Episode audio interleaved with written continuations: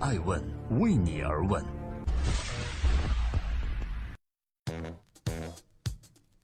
Hello，这里是爱问每日人物，我是爱成。今天是二零一七年的十一月十五日，星期三。欢迎聆听《守候》，记录时代人物，探索创新创富。今天呢是第六百五十二期，每天晚上九点半，我们准时在各大新闻客户端和爱问的官微官网上线。今天我们共同关注罗永浩砸冰箱怼方舟子。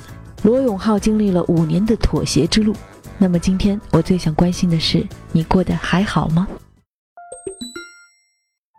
罗永浩这个名字总是被调侃成被手机行业耽误了的相声演员。确实，在二零一七年，罗永浩终于死里逃生，熬过了三百一十一天濒临破产的艰难日子，于近期成功融资十亿。虽然他曾经的相声不再那么好看了，但融来的雪中送炭般的巨额融资，除了让锤子科技起死回生外，也让他买了人生中第一个房子。艾问人物不禁想问：难道老罗的相声水平和锤子科技的融资能力是成反比的吗？我想答案是肯定的。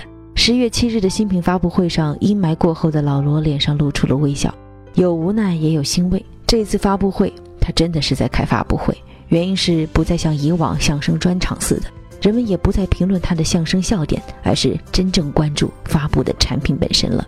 就这样一步步走来，五年时间，他创业做手机，然后不断妥协，看上去锤子科技的产品越来越成熟，于是没有人再敢说老罗是个手机界的外行了。那么，老罗究竟是如何把一度濒临生死危机、屡屡被倒闭的锤子科技拉上正轨的呢？正在播出《爱问每日人物之老罗罗永浩》，你的前半生到底妥协的是什么？老罗人生的前四十年的字典里啊，其实没有过妥协二字。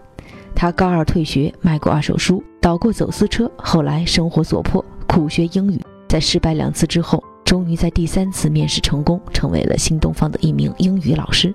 前任老板俞敏洪曾经这样评价他说：“罗永浩仍然是一个非常优秀的英语老师，他是一个在新东方为数不多的有一点思想意识的人。”在新东方的经历让罗永浩这个名字在广大年轻人中耳熟能详，因为老罗的教学风格诙谐幽默，而且他本人还具有一定的理想主义气质。有人将他讲课的视频录下来传在网上，他就这样迅速走红了。老罗语录中最出名的一句就是：“彪悍的人生不需要解释。”因为他不喜欢业内风气。二零零六年，老罗从新东方辞职，创办了牛博网。二零零八年，他又创办了一家英语培训学校。再到后来，因为他觉得国内手机没那么好玩、好看、好用，于是他创办锤子科技，正式进军了手机行业。在他身上有太多标签，幽默、叛逆、彪悍、励志又特立独行。他从来不向任何人和事儿妥协。曾因为自己使用的冰箱出了问题，没有得到很好处理，于是他在西门子总部门口怒砸冰箱。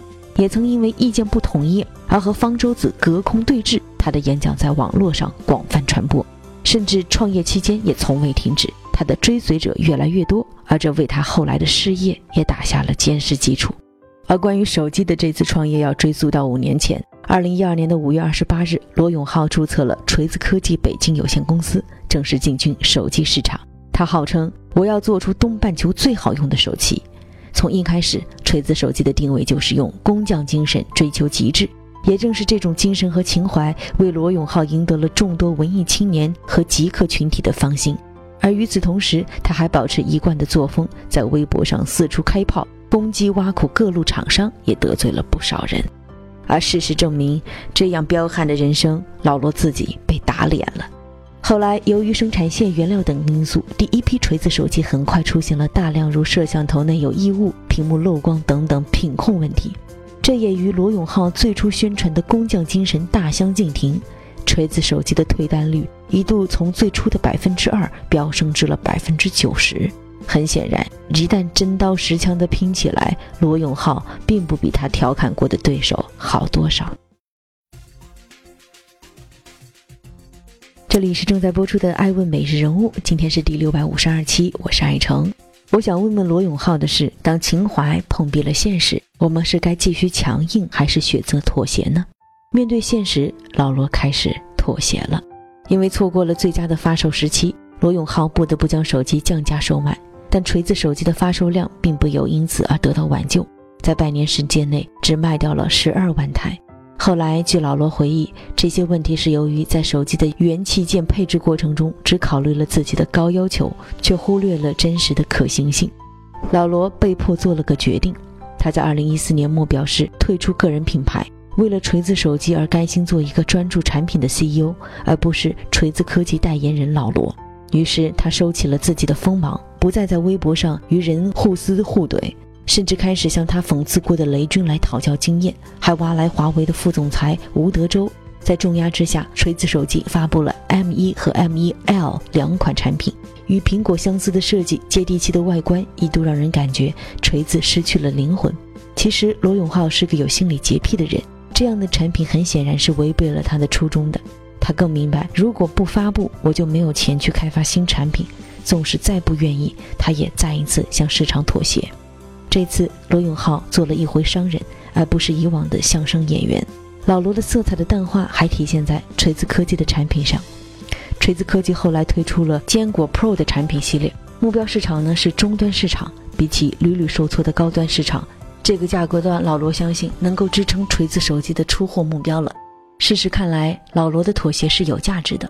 坚果 Pro 产品给锤子手机找到了最佳的生存姿态，销售量突破了一百万台，给锤子带来了一线生机。而更重要的是，今年八月份，锤子手机凭借自己自身的 OS 优势拿到了十亿元融资，这才使得前几天这场坚果 Pro 的发布会能够成功举行。老罗的2016该用什么词来概括呢？我想，风险二字足矣。如果要总结即将过去的二零一七，我觉得老罗用起死回生来形容最为恰当。艾文人物研究了一下最新数据，发现坚果 Pro 2的发售当晚销售量达到了京东手机国产第一名。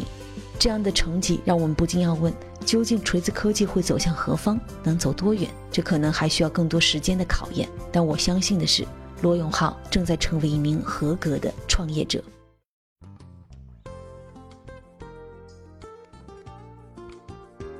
在今天爱问每日人物的最后，欢迎各位关注我们的官微和官网，搜索微信 ID @askmedia，以及关注十二月二十日即将开启的第四季爱问顶级人物录制，聚焦十大行业，其中也包括今天我们谈到的新制造以及新零售、新金融、新慈善等。更多神秘的嘉宾，欢迎各位百度搜索爱问人物，登录官网了解。回到今天的主角罗永浩，我想说，起初他的自信可以改变手机这个行业。五年前的罗永浩绝对没有想到。自己那一番自信和莽撞，改变了手机这个行业，却不想也曾踏遍了各种创业大坑，跌跌撞撞走到今天，促使锤子科技逐渐走向正轨的，正是罗永浩显而易见的对自己的改变。他开始对市场有敬畏，平衡情怀和商业，一步步妥协，也像其他手机厂商一样做线下渠道，与运营商合作，向对手学习。这一点也是当今中国很多创业公司需要直面的现实。我想，无论创业之时你是带着怎样的情怀，但都必须遵循市场规律。毕竟，使用户真正买账的还是实实在在的质量和用户体验。用户需要什么样的产品，做好一个产品需要什么样的条件，这些都是建立在行业中不断积累的经验上的。勇于创新没有问题，但在没有做好充分的准备下，盲目追求创新和突破，只能适得其反。所以，选择向市场妥协，并不是要放弃情怀和坚持。而是要在妥协和坚守中取得平衡，从而帮助企业站稳脚跟。也只有地基打好了，才能让情怀的种子在经验的浇灌下生根发芽、茁壮成长。感谢各位聆听和守候，我是爱成爱问人物的创始人，爱问为你而问，让内容有态度，让数据有伦理，让技术有温度。爱问是我们看商业世界最真实的眼睛，记录时代人物。传播创新精神，探索创富法则。